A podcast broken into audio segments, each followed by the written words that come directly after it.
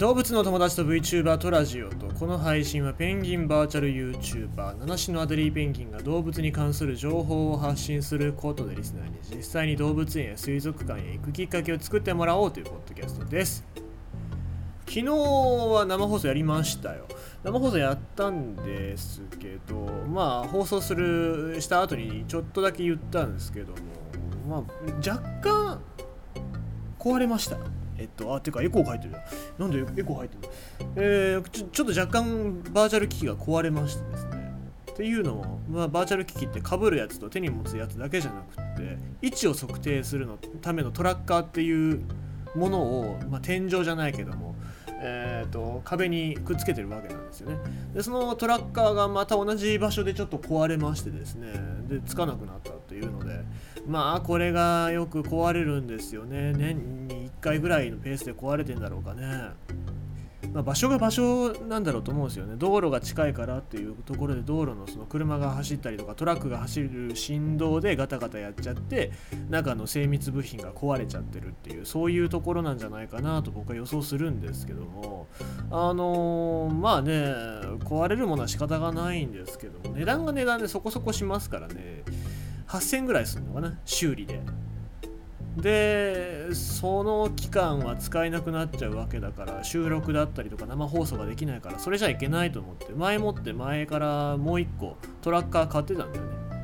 でトラッカー買ってで使ってたんですけども、まあ、それがまた壊れたっていうことで、まあ、ちょっと考え直さないといけないなと。で今オキュラスクエスト2っていう、まあ、みんな買うんだったらこっち買った方がいいよっていう機器があるんですけどもそれを使ってですねえー、オキュラスクエスト2使って配信してもいいのかなと思うんです。まあ、これが3万、安いやつが3万7000円ぐらいするのかな。えー、だから今後これを使うんであれば、もうちょっとこのトラッカーの修理っていうのはやめといて、あのオキュラスクエスト2を使って配信やった方がいいんじゃないかなと少し思ってるので今悩んでますねまあ結局12月入ったらねあのおボーナスもらえますからもうおボーナスがもらえますから多分多分多分3円ぐらいもらえるんじゃないですか。ね3円ぐらい。3円くれますから会社が。だからあのそれでちょっと買おうかなと思いますね。年末に向けてちょっとお金貯めとかないと いけないですから。まあ、あの編集ソフトの更新のあれとか結構ありますからね。その辺をちょっとどうにかしないといけないですけど。はい、まあまあそんな感じでおりますよ。えー、ということでございまして今日のニュースを読んでいきたいと思います。ハスキー犬のルンルン実はクルピオギツネ。これはリマですね。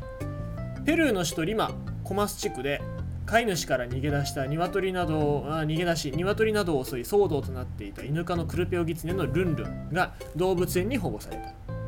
と当局が9日明らかにした。飼い主はルンルンをシベリアンハスキーだと騙されていた。えー、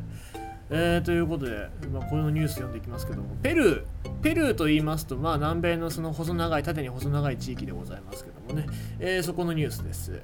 生後8ヶ月のルンルンは近隣住民が飼っていたアヒルやニワトリ、モルモットなどを襲っていた。農業開発灌漑省によると、えー、のの森林野生動物局が、えー、8日夜コマース付近をうろついていたルンルンの捕獲に成功した。ルンルンの健康健康状態は良好でリマ市内の動物園に保護された。園ではすでに人気者となっている。地元紙によるとルンルンは先週末だけでもモルモット15匹と鶏6羽を食べてしまった。別の地元紙は近所に住んでいた女性はルンルンと仲良くなり焼いた鶏肉を与えていたと伝えたまあまあそこまで動物に餌あげちゃいけませんっていうそういう啓発ができてないから仕方がないんですけどね。えー、飼い主の、えー、マリベルソ・ソテロさん、まあ、ソテロさんですね。ソテロさんは動物市場でシベリアンハスキーだと騙され50ストル、えー、約1400円で娘のためにルンルンを購入した。まあ、1400円って安いよね。まあ、まあ向こうの相場だとそれが動物売ってる値段なんでしょうかね、まあ、おそらく子供の頃のそういう狐だったりとか犬科の生き物ですから判別がつかなかったのかなと思いますけども、まあ、シベリアンハスキーではないと思いますよね、えー、1400円で娘のためにルンルンを購入した。ソテロさんはアメリカテレビアメリカ TV に対し狼犬だと言われて普通の犬に、えー、普通の犬のように普通の餌を食べていたが、えー、成長するにつれ、えー、犬でないことが分かってきたと語った。分かってたんだね。なんかこいつ犬じゃねえなーって分かってたんだけどもまあ仕方がないからもう最後まで飼育しようと思って逃げ出しちゃったというそういうところなのかなと思います。政府はルンルンは密売されていたと見ている。野生動物を密売した場合禁錮3年から5年が課される可能性があるということですね、まあ、野生動物を捕まえて売るっていうのは本当に犯罪組織とかそういう場所がよくやることでございまして、まあ、日本国内でももしかしたらそういう市場っていうのはあるのかなと思いますよね。例えば、えー、まあスナネコなんかもそうなのかもしれないなってちょっと若干思ったりもしますし。なんかあの動物輸入省の中の人も若干うんって感じの人もいますから、まあ、印象的ですよ。僕の印象ですよ。証拠がないからあんまり表では言いませんけど。そういう人いっぱいいますからなんか中にはそういう人もいるのかなって思いますね。特にあとは爬虫類。爬虫類だったりその海外東南アジアの虫だったりとかそういう生き物っていうのはよく密売されてますからね。あれもどういうルートで来てるのかっていうのが分かりませんからまあやっぱりその動物と犯罪組織っていうのは結びついてるのかなと思いますよね。えー、っと銃麻薬銃麻薬ワシントンっていうまあその検閲じゃないや、えー、税関ですよ。税関の人たちがよくや言ってるのが10麻薬ワシントンってこのワシントンっていうのはワシントン条約でですね、えー、このワシントン条約っていうのは動物の話になってきますので、まあ、動物と麻薬と銃っていうのはもう規制というかちゃんと見つけなきゃいけない対象なんだよっていうことで、えー、税関の人たちも非常に気をつけている場所でございますのでですね、まあ、こういう犯罪組織が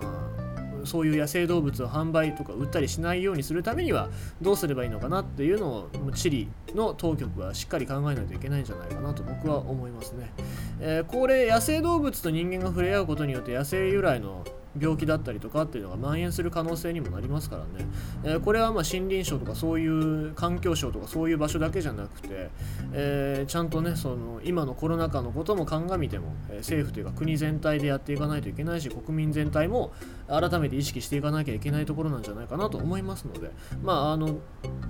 対岸の火事だと思わずに日本もそういう対策はしてほしいななんて思います。今鳥インフルエンザが流行っておりましてなんか今日は読まなかったけども各動物園でその鳥の対策ですね、えー、お散歩をやめますとかそういうところも出てきましたのでね、えそこら辺気をつけていただきたいなと思います。ということでございまして今日のニュースは、ハスキー犬のルンルン実はクルペオギツネでしたというペルーのニュースでした。